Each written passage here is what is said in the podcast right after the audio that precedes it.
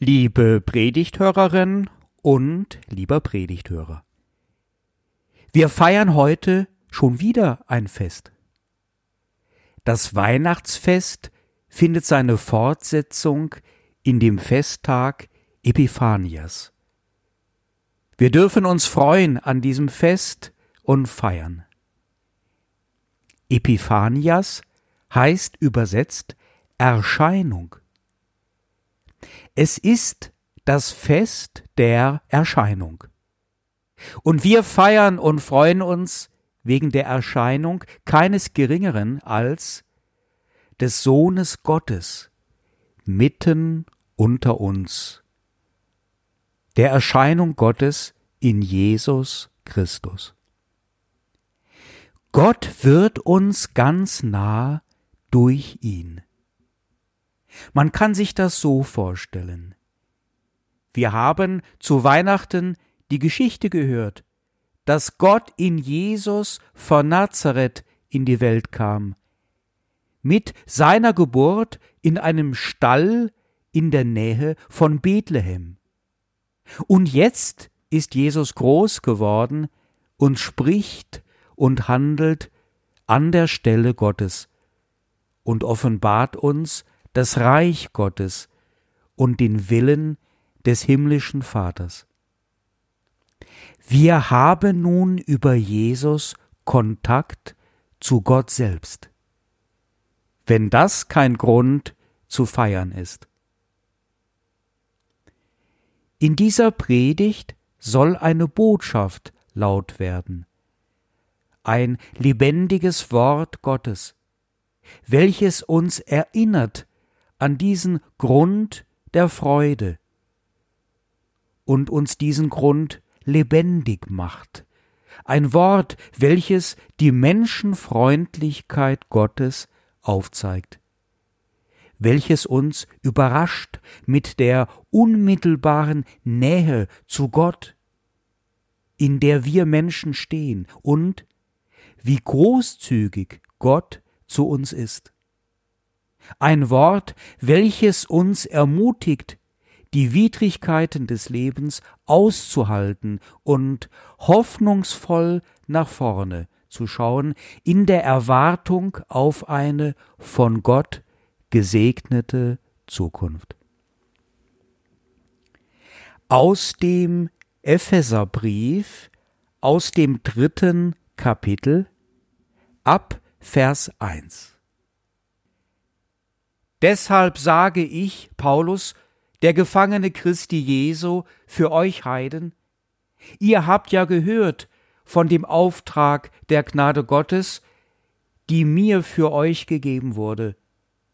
Durch Offenbarung ist mir das Geheimnis kundgemacht worden, wie ich zuvor aufs kürzeste geschrieben habe. Daran könnt ihr, wenn ihr das lest, meine Einsicht in das Geheimnis Christi erkennen. Dies war in früheren Zeiten den Menschenkindern nicht kundgemacht, wie es jetzt offenbar ist. Seinen heiligen Aposteln und Propheten durch den Geist, nämlich, dass die Heiden Miterben sind und mit zu seinem Leib gehören und Mitgenossen der Verheißung in Christus Jesus sind, durch das Evangelium, dessen Diener ich geworden bin, durch die Gabe der Gnade Gottes, die mir nach seiner mächtigen Kraft gegeben wurde. Jesus Christus war einer von uns, hat einige von uns besonders angerührt, und denen ist die Offenbarung Gottes durch ihn zuteil geworden, welche uns alle jetzt als Prophetinnen und Apostel belehren und die frohe Botschaft weitersagen, den Grund unserer Freude, nämlich dass die Heiden Miterben sind. Du musst gar nicht einem bestimmten Volk angehören, auch nicht dem auserwählten Volk der Juden, um Gott nahe zu sein wie ein Kind. Und das, was Gott gehört, angehört, als ein Kind Gottes selbst zu empfangen und erben zu können. Alle Heiden, jeder und jede sind von dem menschenfreundlichen Gott in Jesus Christus gemeint. Völlig egal, welchem Volk einer oder eine angehört, welche Lebensprägung er oder sie hat, welche Hautfarbe, welchen Bildungsstand, welche sexuelle Orientierung, welchen Beruf, welche Begabungen und so weiter und so fort. Ein jeder Mensch gehört dazu, zu dem Einflussbereich der Liebe Gottes, darf sich gemeint wissen, umspült fühlen von dieser Gnade Gottes. Ein jeder geistbegabte Mensch darf dies als das veranlagte Kind Gottes erfahren. Der Quellgrund dieser Erkenntnis ist geistlich und darum ganz menschlich und ganz göttlich zugleich.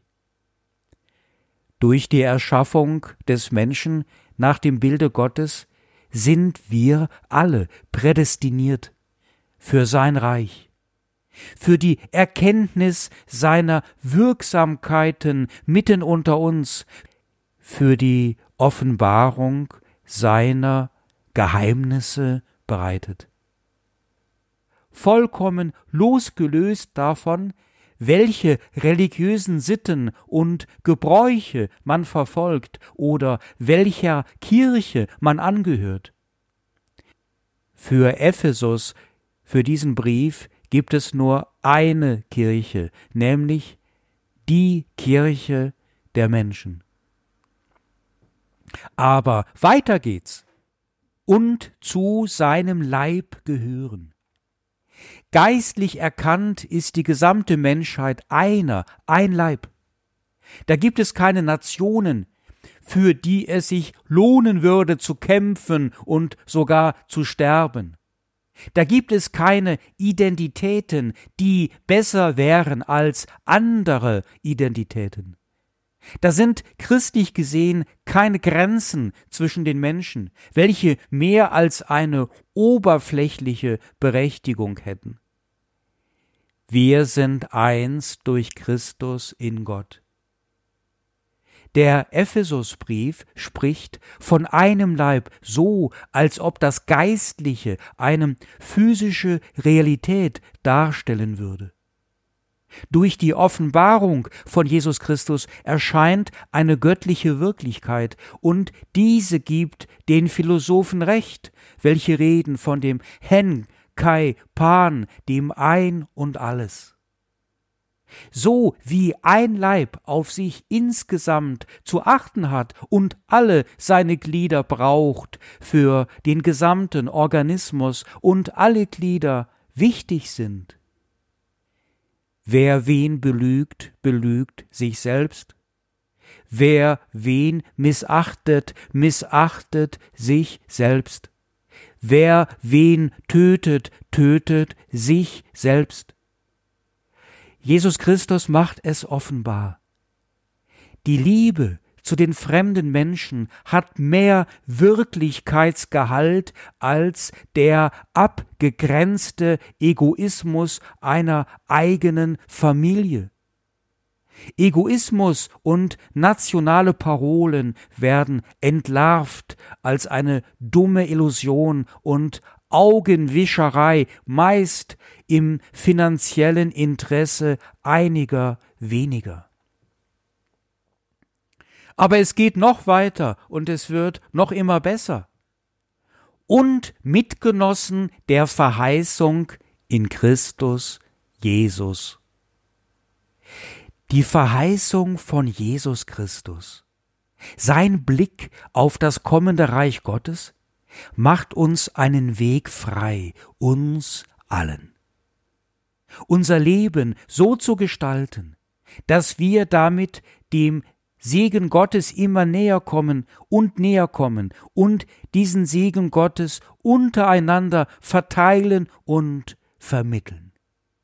Und dabei ist uns nichts auferlegt. Der Weg gilt ohne künstliche Religionsschranken, ohne belastende Opferleistungen, die wir erst einmal zu erbringen hätten, ohne irgendeine Gunst und Erlaubnis anderer politisch und gesellschaftlich mächtiger Menschen.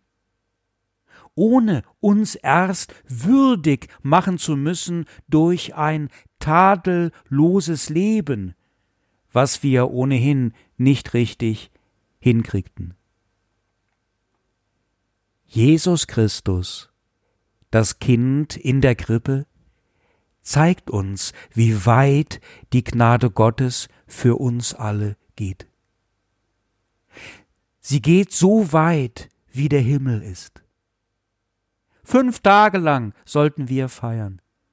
Ja, mir ist wirklich zum Feiern zumute. Denn dieses Wort aus dem Epheserbrief rührt etwas in mir an, was ich in meinem dreißigjährigen Dienst als Gemeindepfarrer immer wieder erfahren habe. Das, was da beschrieben ist, diese Wahrheit, finde ich hier wieder. Ich versuche seit vielen Jahren eine Kirchengemeinde als Pfarrer, Seelsorger und Prediger, Lehrer und Verwaltungsfachmann zu begleiten und zu erbauen, weiterzubringen. Aber da kommen wir nicht voran, wo wir denken, die Kirche sei ein exklusiver und elitärer Zirkel, bestehend aus den besseren Menschen. Und wir hätten allen Grund, abfällig auf andere Menschen herabzublicken. Das würde diesen Leib zerteilen.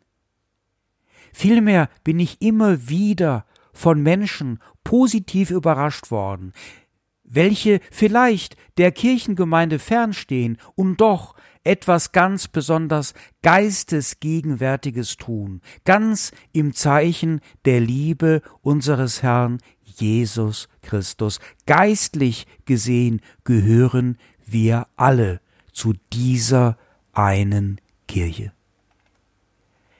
Aber Moment mal. Geht das nicht ein bisschen zu weit? Ist Gott wirklich so gnädig und seine Menschenfreundlichkeit wirklich so umfänglich? Sollte man nicht die Aussagen des Epheserbriefes etwas hinterfragen? Ist der überhaupt von dem Apostel Paulus geschrieben worden, dieser Brief? Da gibt es doch gute Gründe, genau dies anzuzweifeln. Nachher hat sich da so ein schwarzes Schäfchen in den Stall der Bibel eingeschlichen und will uns weismachen, dass Gottes Verständnis für die Menschen so groß ist, aber nachher stimmt das gar nicht. Ja, was stimmt ist, dass vielleicht der Autor des Epheserbriefes tatsächlich nicht der Apostel Paulus ist. Sein ganzer Schreibstil weicht doch von den echten Paulusbriefen stark ab. Und dann sind diese anerkannten echten Briefe in der zentralen Rechtfertigungslehre anders.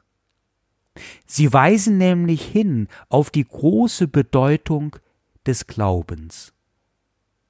Man hat diese Aussagen oftmals so gelesen, dass der Glaube an Jesus Christus für den Apostel Paulus wie eine Voraussetzung sei für die Erfahrung eines gnädigen Gottes.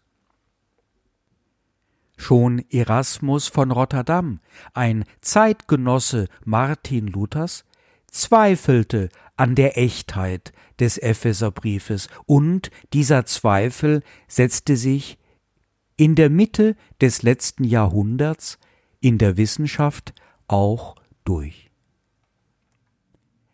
Ich selbst bin mir da keinesfalls so sicher. Es stimmt zwar, dass der Stil deutlich von den übrigen Briefen des Paulus abweicht, aber nach einer begründeten Theorie könnte Paulus diesen Brief ganz am Ende seines irdischen Lebens in der Gefangenschaft in Rom geschrieben haben. Da steht ja direkt etwas von einer Gefangenschaft in den Zeilen, die ich gerade vorgelesen habe. In solch einer existenziellen Ausnahmesituation den Tod vor Augen, kann ein Mensch durchaus von seinem alltäglichen Stil abweichen. Und außerdem darf die Glaubenslehre bei Paulus keineswegs fatalistisch als Kausalkette von Ursache und Wirkung aufgefasst werden. Die entscheidende Textstelle ist hier aus dem Galaterbrief zu entnehmen. Es sind besonders die Kapitel 2 und 3. Und hier wird deutlich, dass sich Paulus mit den Judenchristen auseinandersetzt, welche behaupten, dass Handlungen wie etwa die Beschneidung eine Voraussetzung für die Gnade Gottes seien.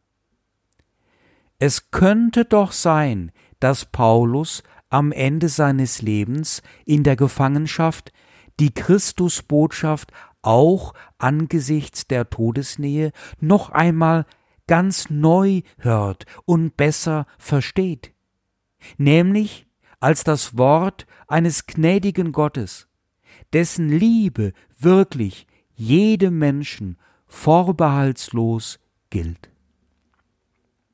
Ich weiß es nicht. Aber ich finde es ganz schön mutig und klug von der Kirchenleitung am heutigen Festtage Epiphanias diesen Text aus dem Epheserbrief mit vorzuschlagen. Denn er macht einen Grund deutlich weswegen sich jede und jeder von uns von Herzen freuen kann. Wir gehören dazu. Wir sind ein Teil des Volkes Gottes. Wir dürfen daran glauben, denn der Glaube ist keine Leistung, sondern er ist ein Geschenk. Und auch das sagt der Apostel Paulus im Brief an die Galater. Also gut. Es war doch richtig, Weihnachten zu feiern. Und allzu kitschig war das gar nicht. Denn an Weihnachten, so haben wir gesagt, ist jemand zu uns in die Welt gekommen, der ganz Erstaunliches zu verkünden hat, dass wir alle eingeladen sind, wie ein Kind Gottes durch die Welt zu gehen und unser Leben auf Tuchfühlung mit Gott selbst zu gestalten. Aber wie kann das aussehen und was konkret bedeutet das? Ich möchte hierzu auf zwei große Themen dieser Tage eingehen. Davon sind in diesen Tagen die aktuellen Nachrichten voll. Ich verstehe dies als ein Beispiel einer Anwendung des Epheser-Textes. Aber andere können das natürlich anders sehen. Ich verkündige hier keine unumstößlichen Wahrheiten. Es ist immer die Frage, wie wir unser geistliches Leben gestalten und die Gotteskindschaften erleben. Da gibt es bestimmt verschiedene Wege und nicht den einen Weg. Hier muss jede und jeder für sich selbst entscheiden und eine Verantwortung übernehmen. Aber vielleicht sind diese beiden Beispiele dabei etwas hilfreich. Erstes Beispiel. Das Kapitol ist der Kongress der Vereinigten Staaten von Amerika. Er steht in Washington. Dort ist der Kongress zuständig für die Gesetzgebung, für das, was als richtig gilt, was als richtig festgestellt wird. In den Morgenstunden des letzten Donnerstages wurde der gewählte Präsidentschaftskandidat Joe Biden als neu gewählter Präsident bestätigt. Doch dem ging eine stundenlange Erstürmung und Belagerung wichtiger Räume des Kapitols voraus, durchgeführt von Anhängerinnen und Anhängern des noch amtierenden Präsidenten Donald Trump. Trump hatte unmittelbar zuvor in einer Rede vor dem Kapitol erstaunliche Dinge gesagt, und viele interpretierten dies als Ermutigung für die Erstürmung. Etliche führende politisch Verantwortliche in der Welt sehen jetzt sogar die westliche Demokratie in Gefahr. Ich finde, das ist etwas übertrieben.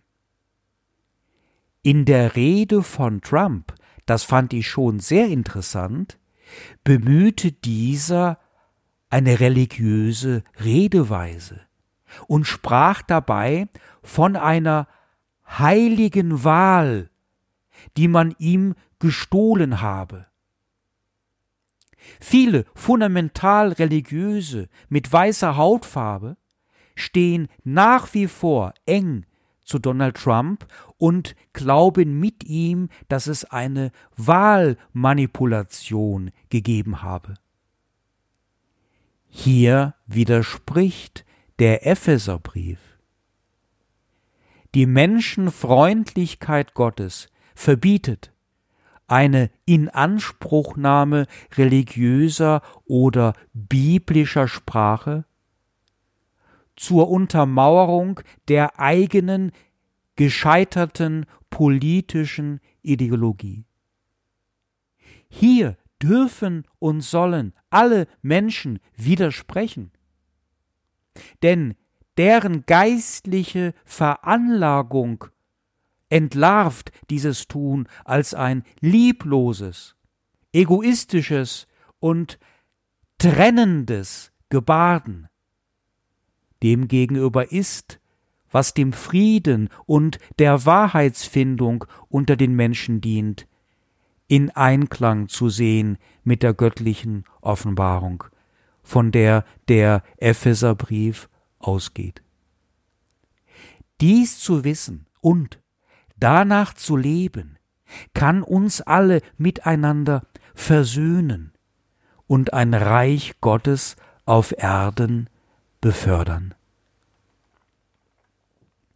Das zweite Beispiel gilt der Corona-Pandemie, welche uns alle in diesen Monaten in Atem hält und uns Sorgen macht. Nicht zuletzt bei vielen unter uns in ein Leiden führt. Hier wird die Zugehörigkeit zum Leib Christi und die Verheißung in Christus ganz ernst. Und von jedem Kitsch und vom Tannenbaum Lametta, welches vielleicht noch in den Wohnzimmern hängt, ganz befreit. Der Leib Christi ist ein unsterblicher Leib, und die Verheißung in Christus gilt nicht einem Leben in dieser Welt, sondern dem ewigen Leben bei Gott. Wir geistliche Menschen werden diese Corona-Krise bewältigen. So wie wir alle Krisen des Lebens bewältigen werden. Nämlich dadurch, dass wir alles versuchen, um miteinander im gegenseitigen Vertrauen und in aller Fürsorge füreinander das Problem zu lösen in dieser Welt. Und gerade auch indem wir als die geistlichen Menschen uns in der Verheißung sehen einer anderen, besseren, himmlischen Welt. Der Weg aus der Krise ist wahrhaftig ein Weg aus der Krise. Dem Epheserbrief ist auch vorgeworfen worden, zu sehr den Himmel zu betonen. Aber vielleicht ist genau das eine Weisheit Gottes und begründet unsere Freude. Die Gotteskindschaft, die ist nicht nur begrenzt auf diese Welt. Nicht, dass wir alle Probleme dieser Welt lösten, sondern dass wir selbst einmal gelöst und aufgehoben sind im Himmel.